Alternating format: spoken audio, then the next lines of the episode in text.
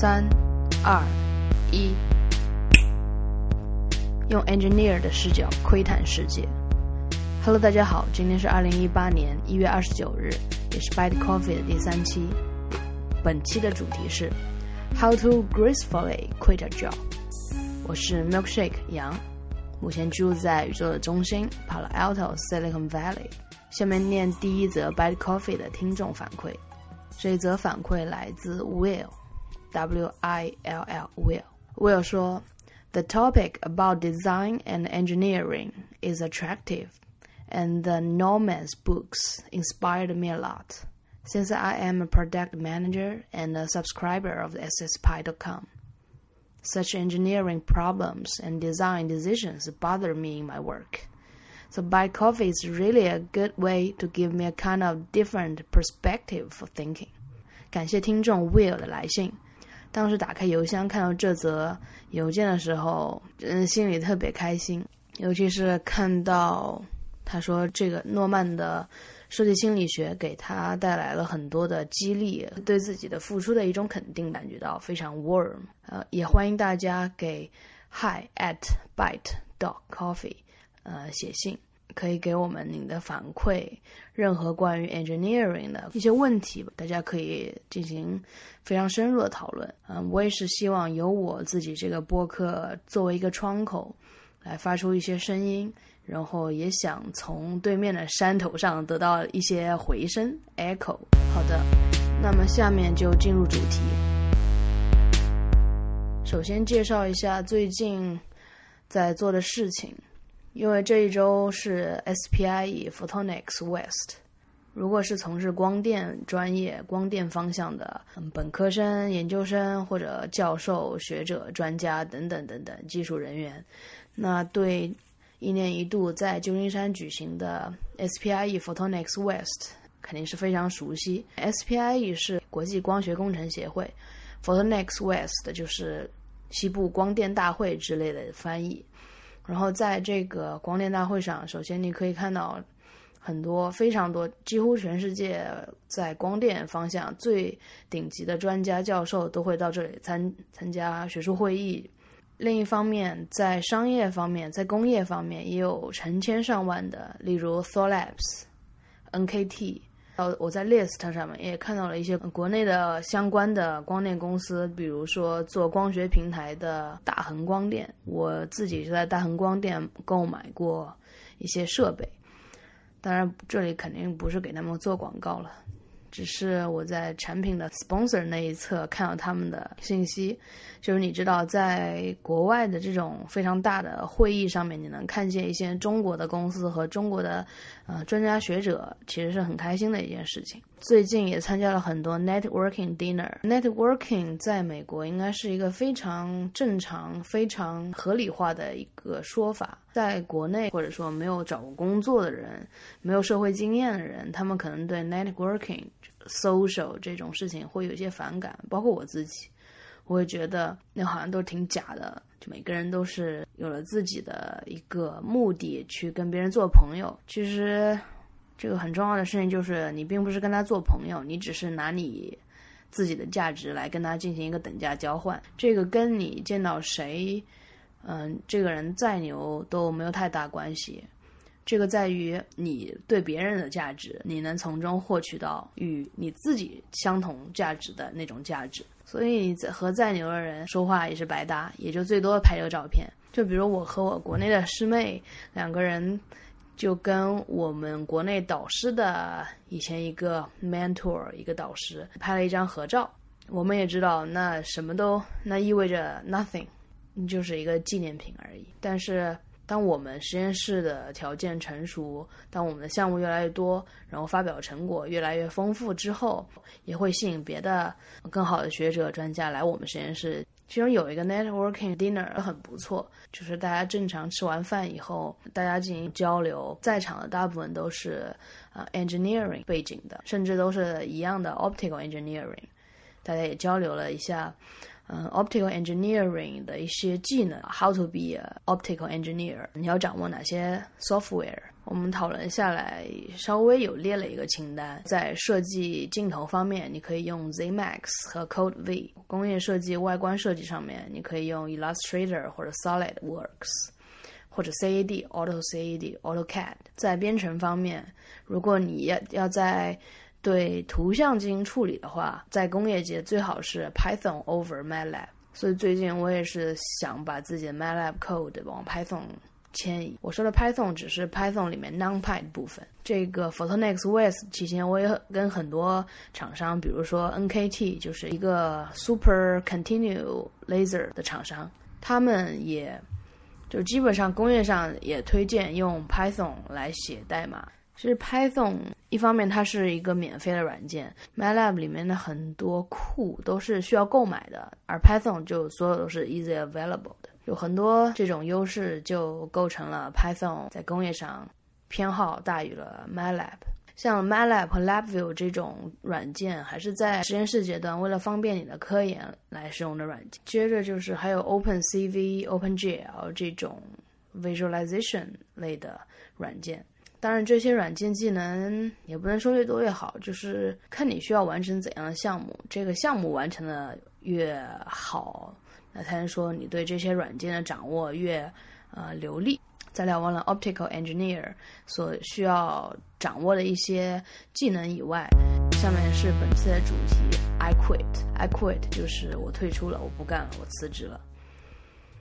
回顾我短短的二十几年生涯，我思考了一下，我最终决定 I quit 的事情有几样，比如说。一五年的秋天，本来是要去日本开一个学术会议，也是一个类似刚才说的 Photonics West 的那种学术会议，但是是一个很小很小的学术会议，要做一个 oral presentation。但是当时我妈由于生病住院，然后做手术了，所以我思前想后就觉得在那个时间段在准备很多去日本的手续很不方便。这里要吐槽一下去日本的 visa 了。中国人去日本好像尤其困难。我准备了两次，一次是自由行，一次是 business，就商业商务签证，都非常困难，甚至难过去美国的签证。这里就不岔开了，可能以后单列出来跟大家讨论。嗯，说回去日本的签证，这也逐渐消磨了我对日本的好感。然后再加上我有一个日本的舍友，然后好像对日本的好感在一点点的去魅化，就是好像日本。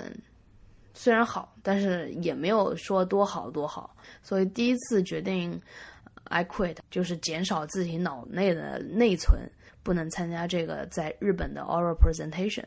然后第二次其实是 Hum 在对这里还要问一下 Hum Check FM 的主播和少数派的主编 Hum，我不知道他是念 Hum 还是念 Ham，念 Ham 的话其实有点可爱，是不是？第二次决定 quit 的事情就是写 Ulysses 教程。当时跟 Hum 通话了几次，然后已经把整个大纲和 introduction 和第一章的部分大概的写了出来。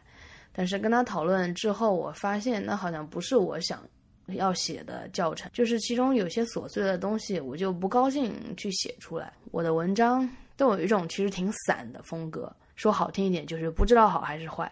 我想要表达的东西，就比如说，我觉得你要是呃试用了 Ulysses，你就打开那个 Preferences，你你去一个一个看好了，你去一个个看，然后，呃，它每一个里面都是能能做哪些改变，这不就对整个系统整个 Ulysses 有一定的了解了吗？我也不知道为什么这一个一个要给大家讲。然后其次，嗯，Ulysses。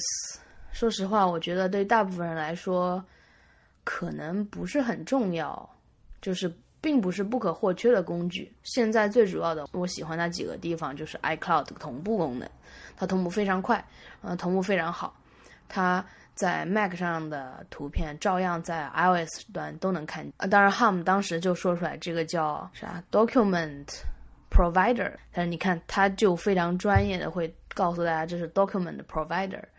但是我觉得，哎，这就是好啊，这就是好的地方。我不需要去知道它是 document provider，我只要知道我在这儿插了一个图片，我在那儿搜，只要有网，它就在 iOS 在 iPad 上能打开，能 preview 了。这些功能，嗯，从 Hum 的角度来说，它确实想把这个很精髓、很 detail、很呃专业的东西呈现给大家，但可能对我来说，我觉得有点琐碎，所以我就写到第二章之前，然后当时我也在准备我的博士论文答辩，当时也刚刚回国。呃，有很多很多事情要处理，所以我就跟 Hum 说，嗯，可能不太想写 Ulysses 教程了。然后目前我看见 Ulysses 教程又被重新拾了起来，而且他们还拜访了 Ulysses 团队，我觉得这就是少数派做的很好的地方。他们愿意去拜访这些团队，然后采访一些事情，获得一些素材，这也是我喜欢少数派的地方吧。所以对于这个这个 Ulysses 教程的尾声，我还是挺开心的。然后第三件我决定 quit 的事情就是这次辞职，就是这一次也不是我非常主动的说我要离开，所以做大人就是很无奈的一个过程。有时候你自己做不了什么主，你只能在那个关头做一个。你认为可能对你来说是一个很好的决定，有可能对你来说是一个怎么样的决定都好，但是可能你的家人更希望你怎么样，或者说你在做一个能说服自己的决定就可以。我做完这个决定之后，跟我的很多朋友说，有些人都会非常恭喜我，我就跟他们说，嗯，这个没有什么值得恭喜的。这个就是一个决定，有时候我还觉得你认为值得恭喜的这个决定，并不是对我来说，并不是一个十分十分好的决定吧。但是我觉得这个决定对我做播客肯定是一个很好的事情。你说指着播客去帮你盈利，我觉得这个挺 ridiculous 的。嗯，对我来说，这个可能是一个放我的就是知识储备的一个地方。别的行业我不太了解，但是在美国实验室的博后就类似工地上的民工，可以随时结账走人。你要说 I quit，第一件事就是你要决定 I quit。在你决定了那一刹那之后的事情，就是第一件事就是无论怎么怎么样，你都先不要和你的父母、你的配偶、你的任何人说关于你决定辞职的事情。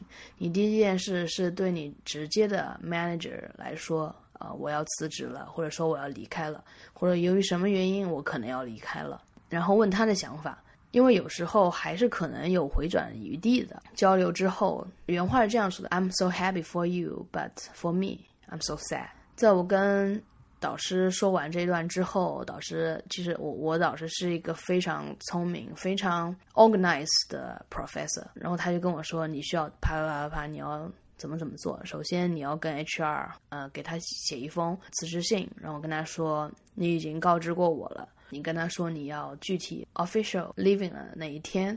然后第二件事就是你得和你，你手上有三个项目，然后你看你要分别和你的 team member 去讲这些事情，说你要走了。第三就是你要去，呃。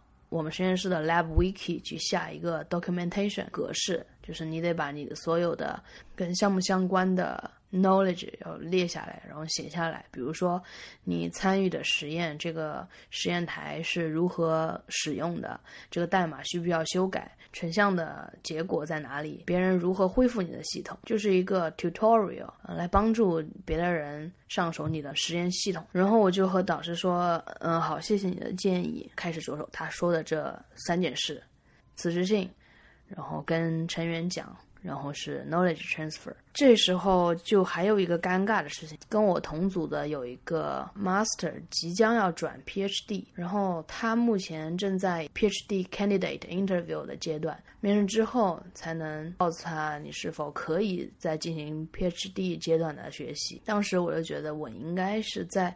这三个导师都面完他之后，我再跟他讲，最好在这个阶段不要让别人的心情有太大的起伏。不是说不相信他的抗压能力，只是说好像像平常一样，让他用平常心去面对每一个 interview 吧。等办这段时间，然后有一天我们在实验实验的时候，我觉得那是一个比较成熟的时机，我就直接跟他讲了。当时他的反应稍微有一些迟疑，然后之后。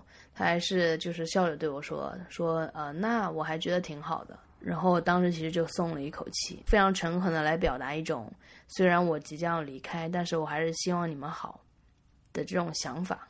然后就是正常工作到最后一天，下面就是 knowledge transfer 的过程。我以前做 knowledge transfer 都非常的杂，不够系统。然后这一次我自己就想了一下，也把我的 knowledge transfer checklist 可以分享给大家。首先是列一个跟时间相关的 action oriented checklist，就比如说我现在手上有三个 project，我把这三个 project 全部列下来，除了三个。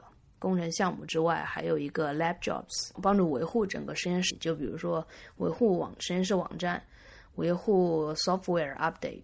然后首先把这四个项目全列下来，从最简单的那个开始。最简单的就是我参与别人的项目，我只是帮他做一些 laser cut。在每一次 laser cut 之前，我们需要做一个 sample laser cut 来 test 这个激光不会烧起来。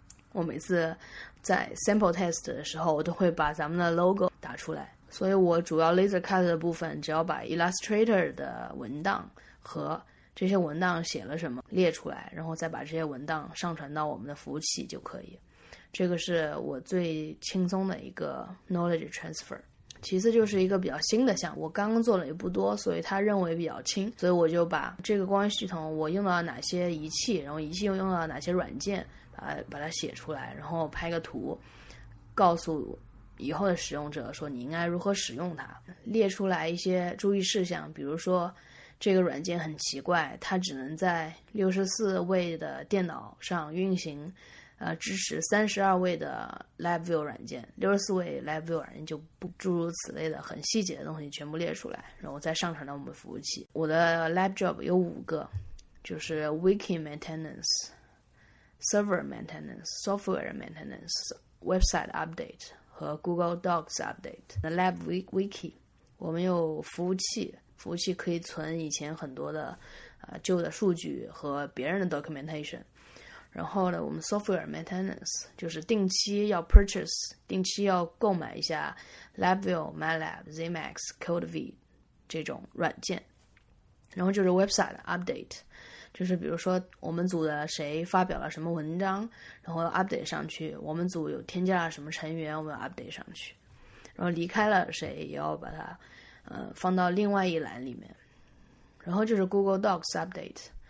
嗯，我们实验室有一个非常好的 inventory 仪器清单的这样的一个东西，把整个实验室所有的东西，包括嗯螺丝这种零件放在哪一个抽屉里。都是一一对应的，呃，这一部分因为比较偏向于实操部分，所以我导师就跟我单独约了一个时间，我我把这部分内容就交给他怎么做，然后最后就是我在这里的主要的一个项目，我目前的想法是把它分成几个部分，首先是 hardware，如何使用这个仪器这一方面，就是它一些的硬件和硬件配套的软件如何用，在哪里打开。然后，呃，然后就是我自己写的代码，嗯，我写的 LabVIEW 是如何把这些，呃，所有的硬件集成到一起，哪一个版本是用来干什么的，哪一个版本直接使用不用修改就可以，还哪一个版本还是可以提高的部分，然后再写一下这个整套流程的 workflow，就是从打开电脑开始到最后我采到这个图像应该怎么怎么获取到这个图像，就整个。流程，然后在采到这个图之后，我一般现在是用 MyLab 对它进行一个 post processing。我平时在 MyLab 代码里面也会添加一些 comments。如果用 MyLab，我觉得还是就在代码里面来告诉大家这一步是干什么的。或者你也可以写一个 readme 点 markdown 点 txt，加在对应的 MyLab 代码的，跟它在同一个文档里面也可以。对，刚才就是一个以 action oriented checklist，然后这个 checklist 你你必须要以动词在前，就比如说我每周需要去更换氮气，那你就得说 refill liquid nitrogen weekly。然后这个 list 是帮助你进行下面的 documentation 的。呃，大家可能听到这里有一点 confusing，我来再总结一下，就是你得做两件事。一个第一件事就是制作一个以行动为导向的 to do list。第二个就是根据这个 to do list 来做一个非常细致的 documentation 文档工作。knowledge transfer，嗯，就说到这里。当然在跟你的 team member 交流的时候，你适当就是你可以交给他的东西，你尽量都要全交给他，让人家不要一一而再再而三来问你。首先你也觉得烦，其次其实人家也想得到那种面对面的交流，而不是说你写个文档，你自己去看吧，你自己去看吧。我刚来到 lab 的时候，其实非常不习惯，大家都很忙。然后每次我问什么，有些人就会说：“哎呀，你去 check 一下 Lab Wiki。”我说：“你其实直接告诉我不就好了嘛？你非得让我再去打开网站看个东西。”所以在咱们自己在 transfer knowledge 的时候，也要想到尽量能教给别人，就直接面对面的跟他说。你可以一边写辞职信，然后一边在准备这些 knowledge transfer 的过程。辞职信也是一个比较重要的东西，你得亲手拿你的辞职信去交给你的 HR。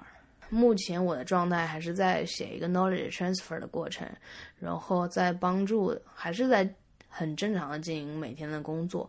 但是由于这一周是 Photonix West，所以我基本上每天去旧金山听报告，然后再做一些总结，然后再问一些厂商的一些我们实践中遇到的问题，然后他们都得到了很好的解答。尤其是有趣的就是，我去 NKT Laser 那边问问题。可能是比较新手的，啊，technician 反而来问我关于 NKT NKT 的问题，然后他就把他们的一个比较 senior 的 technician 找过来，他还是无法解决我的问题，而且我们重演了一遍那个 NKT laser 出现的错误之后，他才明白问题出现在哪儿，然后他又去找了一个更加 senior 的 technician，然后我们他最后给了我。一个比较好的解决方案。一个相同的例子就是，我经常去 Apple Store 玩，就是我还挺喜欢那个氛围的。无论是国内还是国外，我都挺喜欢去玩的。有时候看到那些 Junior Apple Store Genius 非常着急，他们了解的还没有我多，甚至是关于苹果，呃，那个官方 case 的颜色，什么 Baby Blue、Midnight Blue 之之类的。不知道国内的、国外的 Genius 怎么样？反正我觉得国内的 Genius 总是感觉虽然看着很专业，但是一问题就露馅儿，就是处于这样的一个状态。我之前在学校举行的一个 presentation class 上，我听到 Google 的 co-founder Larry Page 做了一个 slides，做了一个 PPT。他说要如何开一家公司，首先第一条就是在每一个方向，在每一个领域都要成为一个专家，to be an expert in all fields，就是类似的话。All fields 可能对大部分来说都有点难，但是在一个方向，比如说你就用 Thor Labs，呃，不是 Thor Labs，比如说你就用 LabVIEW，你把它用好。然后提高整个 code efficiency，这就是一个很好的方向。因为在实际的你从你实验室的部分转移到工业应用的时候，你还是要从 LabVIEW 换成 C++，但是没问题，其实完全有那个 software engineer 来帮助你解决这个问题。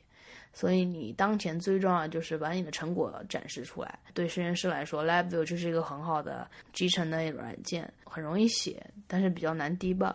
这个就是另外另外一回事了。所以现阶段你应该 show me the data，发表文章，把这些东西弄好，然后接着就可以把这些数据转移到工业界，把这些应用转移到工业界，然后这一套整个整个过程，比如说 LabVIEW 要写成 C++，MATLAB 也要换成其他的语言，这些都是可以解决的事情。嗯，但是其实作为我自己，我有时候还挺享受，比如说。用好多好多种语言说我爱你，就是如果自我检讨的话，我也确实花了很多时间在这种中看不中用的地方上。但是我知道那就是我自己，我从中得到很多很多快乐。对，就是我想分享的。那么谢谢大家收听这一期的 Bite Coffee，欢迎大家在新浪微博、Twitter 和 Instagram 给我们留言，地址都是 at bite dot coffee。官网也是 bite 的 coffee，尤其欢迎大家给我们写邮件，邮箱地址是 hi at bite dot com。